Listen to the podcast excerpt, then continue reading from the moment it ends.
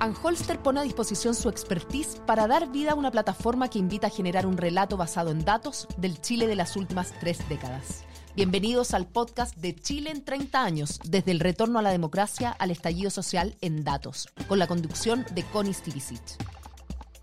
¿Cómo están ustedes? Estamos aquí en un nuevo capítulo de Chile en 30 años, el podcast del retorno a la democracia, al estallido social en datos, la plataforma creada por Anholster para um, exponer información y estadísticas nacionales que permitan ir generando un relato basado en datos del Chile de las últimas tres décadas. Queremos conversar de religión, de cómo han variado las preferencias religiosas de los chilenos en las últimas décadas y analizar también cómo factores como la crisis de la Iglesia Católica ha afectado los datos en esta materia. Y para eso está con nosotros el decano de la Facultad de Ciencias Sociales de la Universidad Católica, director de la Encuesta Nacional Bicentenario e investigador, investigador principal también del Centro de Estudios Interculturales e Indígenas, Eduardo Valenzuela. Un agrado, mucho gusto y muchas gracias por estar aquí con nosotros.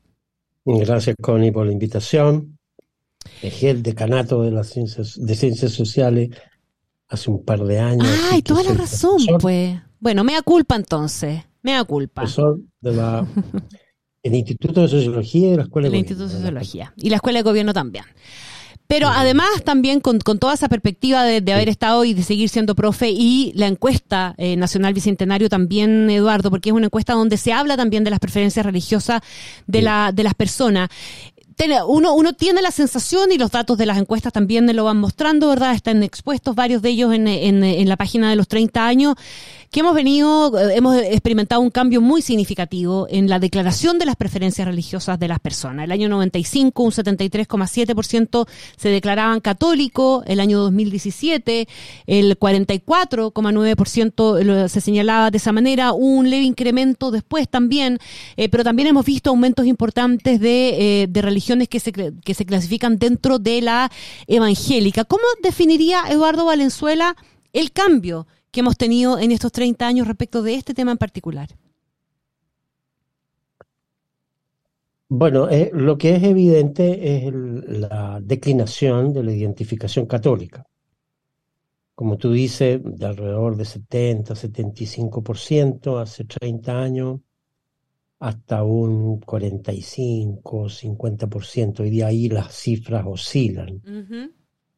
Pero eso significa una pérdida de alrededor de 25 puntos porcentuales para el catolicismo y mm, que deja, claro, de, constituir la religión mayoritaria del país en estos 30 años. ¿ah? Entonces ese es el fenómeno principal.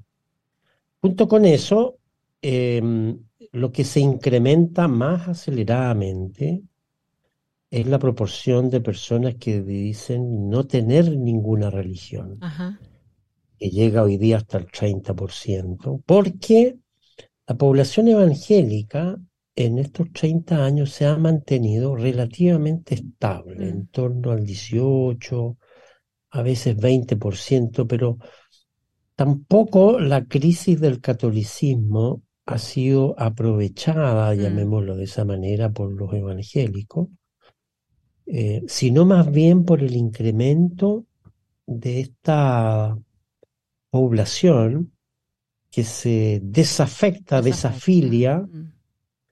de la Iglesia Católica y se refugia en esta categoría que llamamos ninguna religión. Mm. Em, es una categoría singular, mm. sí. Sí, no, no, definamos la categoría. Sí, es una categoría singular porque no son de modo alguno increyentes, eh, porque hay increencia también, ateos, agnósticos, mm, mm. pero en general es esa proporción que ha ido incrementándose, pero poquito, nunca llega a más allá del 4 o 5%. Eh, lo, lo, más em, común es que esas personas que dicen no tener religión sean al mismo tiempo y de alguna manera creyentes. Claro. Entonces, nosotros las definimos como personas que creen sin Y ahí probablemente esté parte de la explicación, y te pregunto a ti, la razón y las causas eh, que, que, que, tú has visto en, el tiempo, ¿verdad? Pero probablemente esta, esta no pertenencia a, algo, eh, o este descreer eventualmente más, más, en instituciones, eh, y, y, que te alejan y te llevan a vivir eventualmente la fe a tu manera, digamos, sin adscribir a nada, puede tener origen en la crisis de la Iglesia Católica, en el tema de los abusos, en la distancia que se fue generando también en el, tiempo. Eh, ¿Es atribuible a eso en qué porcentaje? Y si no es el 100% a eso, ¿a qué más? Em, esta crisis, claro, viene de los años 90. Nosotros la tenemos em, em, pesquisada desde comienzo de los 90 en que empieza a bajar la tasa, la proporción de personas que se dice católica. Em, entonces eh, comienza antes de que aparecieran eh, los abusos sexuales, que aparecen recién en, en, los años 2000. Eh, y antes de que esto se convirtiera efectivamente en una crisis de confianza en la Iglesia Católica muy importante. Entonces uno tiene que atribuir esto también y sobre todo a un cambio cultural, más mm. que a un em, efecto que nosotros llamamos de periodo. Ahora, em, precisamente porque es una crisis de pertenencia más que de creencia, mm. también la crisis de los abusos sexuales tiene que haber impactado. Mucho, claro. Em, claro, eh, y al menos acelerado entonces. Entonces, no se la podemos adjudicar solamente a eso, em, porque em, tiene antecedentes anteriores, pero también tenemos la idea de que la crisis de los abusos ha, acelerado esta tendencia. ¿Por qué? Porque Chile presenta eh, una un ritmo de declive de la tasa de católicos mucho más elevada que otros países. Mm.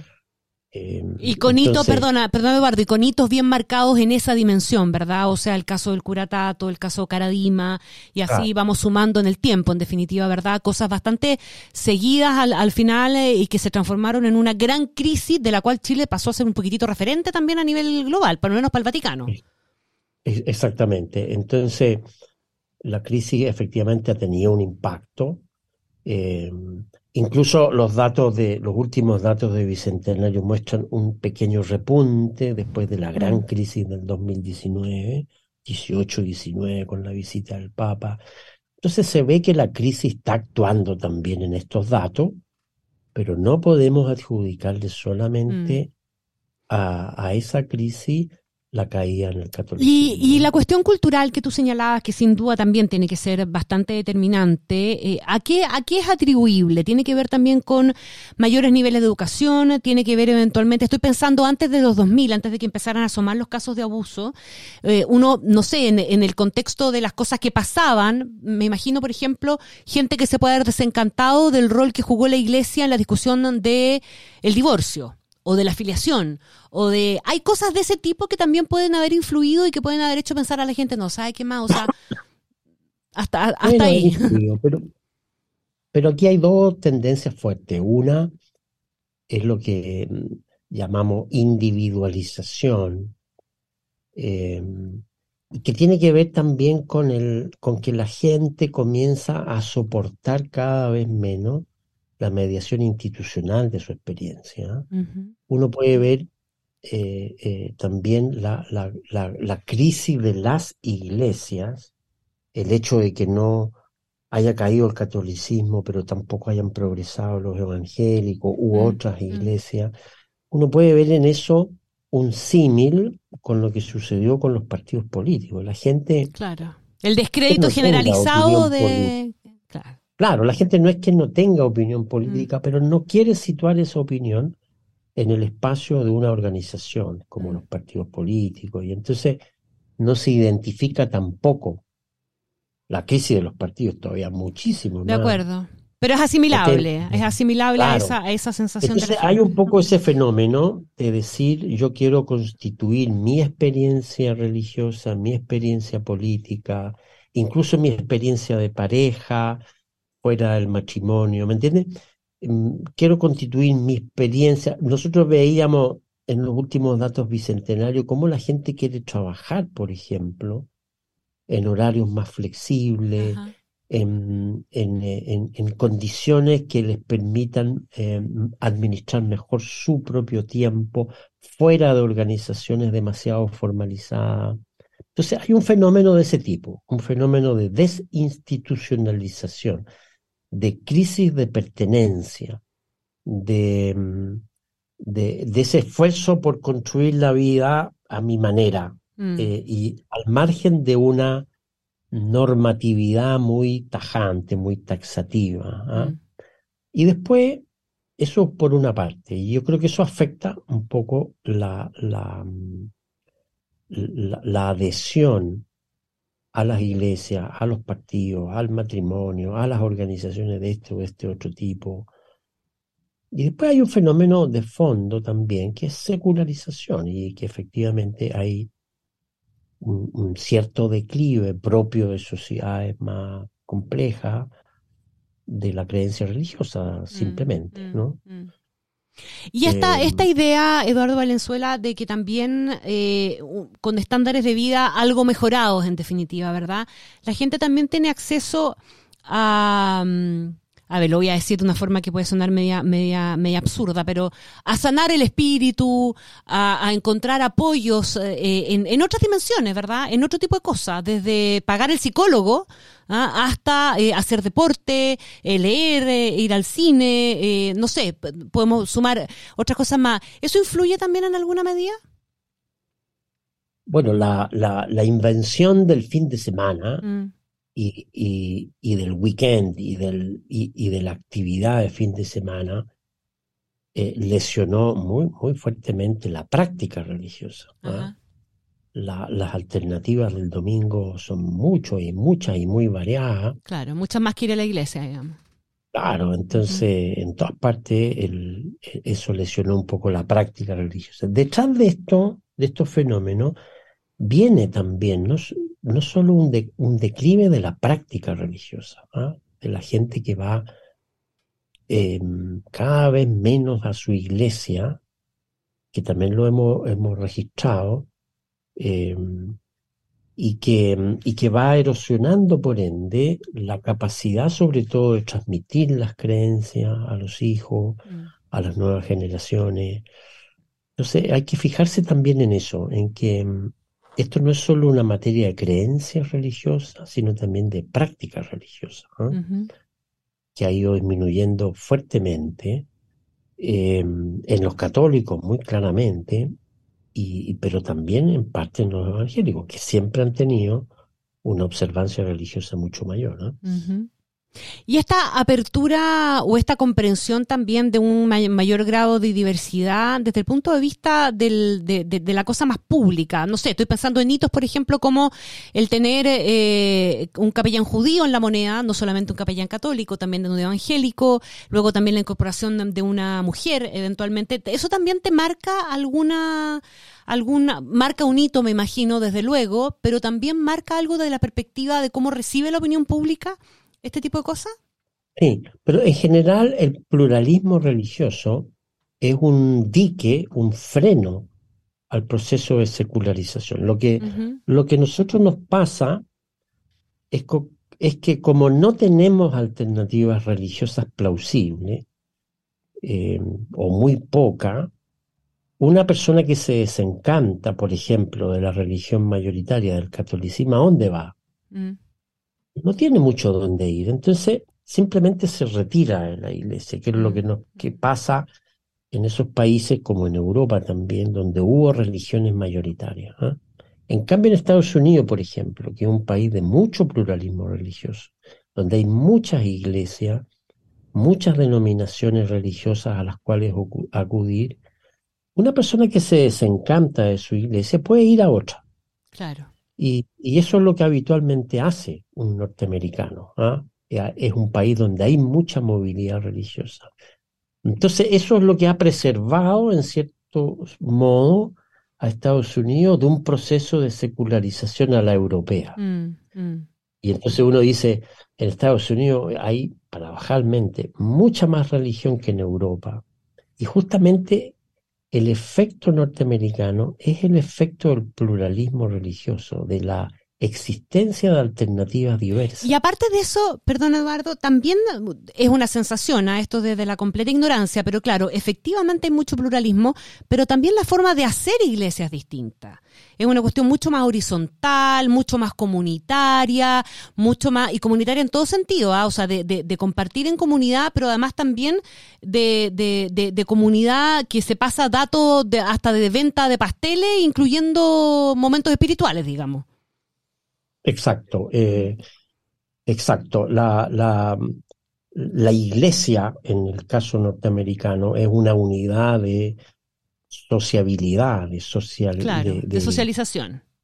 Claro, de, es una unidad comunitaria muy fuerte, donde no solo hay culto, sino que también hay un montón de otras actividades conexas que la hacen, por ende, un nudo, un, un centro de mucho vínculo, de mucha vinculación social. Y eso efectivamente le da un dinamismo a la, al templo, a la iglesia, que no tiene entre nosotros, que es más bien un lugar de culto y nada más. De culto, claro, no tiene la sensación, ¿verdad? Y, fue parte de la, de, la crítica que, que, por mucho tiempo se instaló respecto de la acción de la Iglesia Católica, que aparte de ser una cuestión más bien de culto, era tremendamente jerarquizada y a rato eh, aparentemente muy elitista también, eh, y, participando en, tomas de decisiones eh, muy lejos de la gente.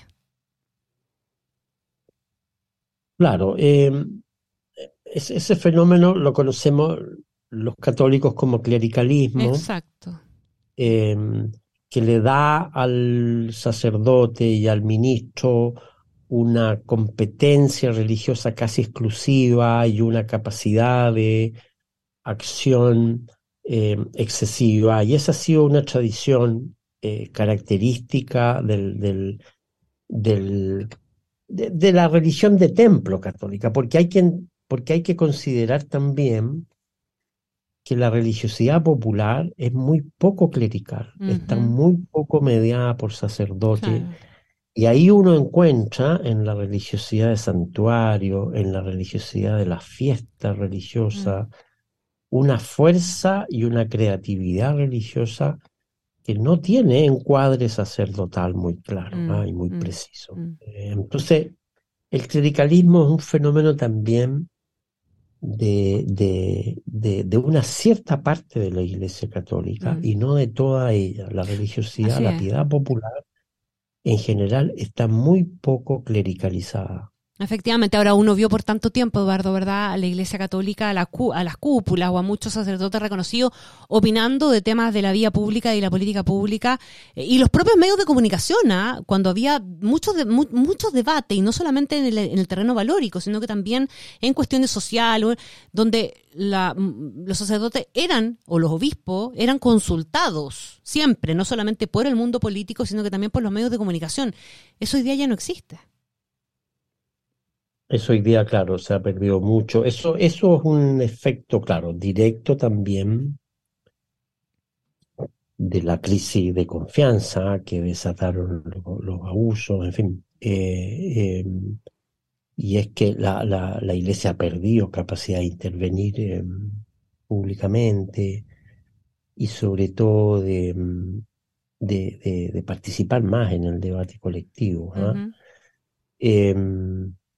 Entonces sí, eh, eh, yo creo que en general ¿ah? eh, la, iglesia clerical ha ido perdiendo, perdiendo su, su, centralidad, su visibilidad, y mm, también eso tiene cosas interesantes porque abre muchas posibilidades a los que no son sacerdotes, en fin pero es un fenómeno que hay que contar, la desclericalización creciente de la, de la iglesia, de la mm. iglesia católica en particular. Queremos darle las gracias a Eduardo Valenzuela, profesor um, de, um, del Instituto de Sociología de la Universidad Católica, también del Instituto de la, de, de, la Escuela de Gobierno, director de la Encuesta Nacional Bicentenario e investigador también del Centro de Estudios Interculturales Indígenas. Eduardo, muchísimas gracias y un abrazo. ¿ah? Que esté muy bien. Ya, muchas gracias, Connie. Chao, chao. Que esté bien.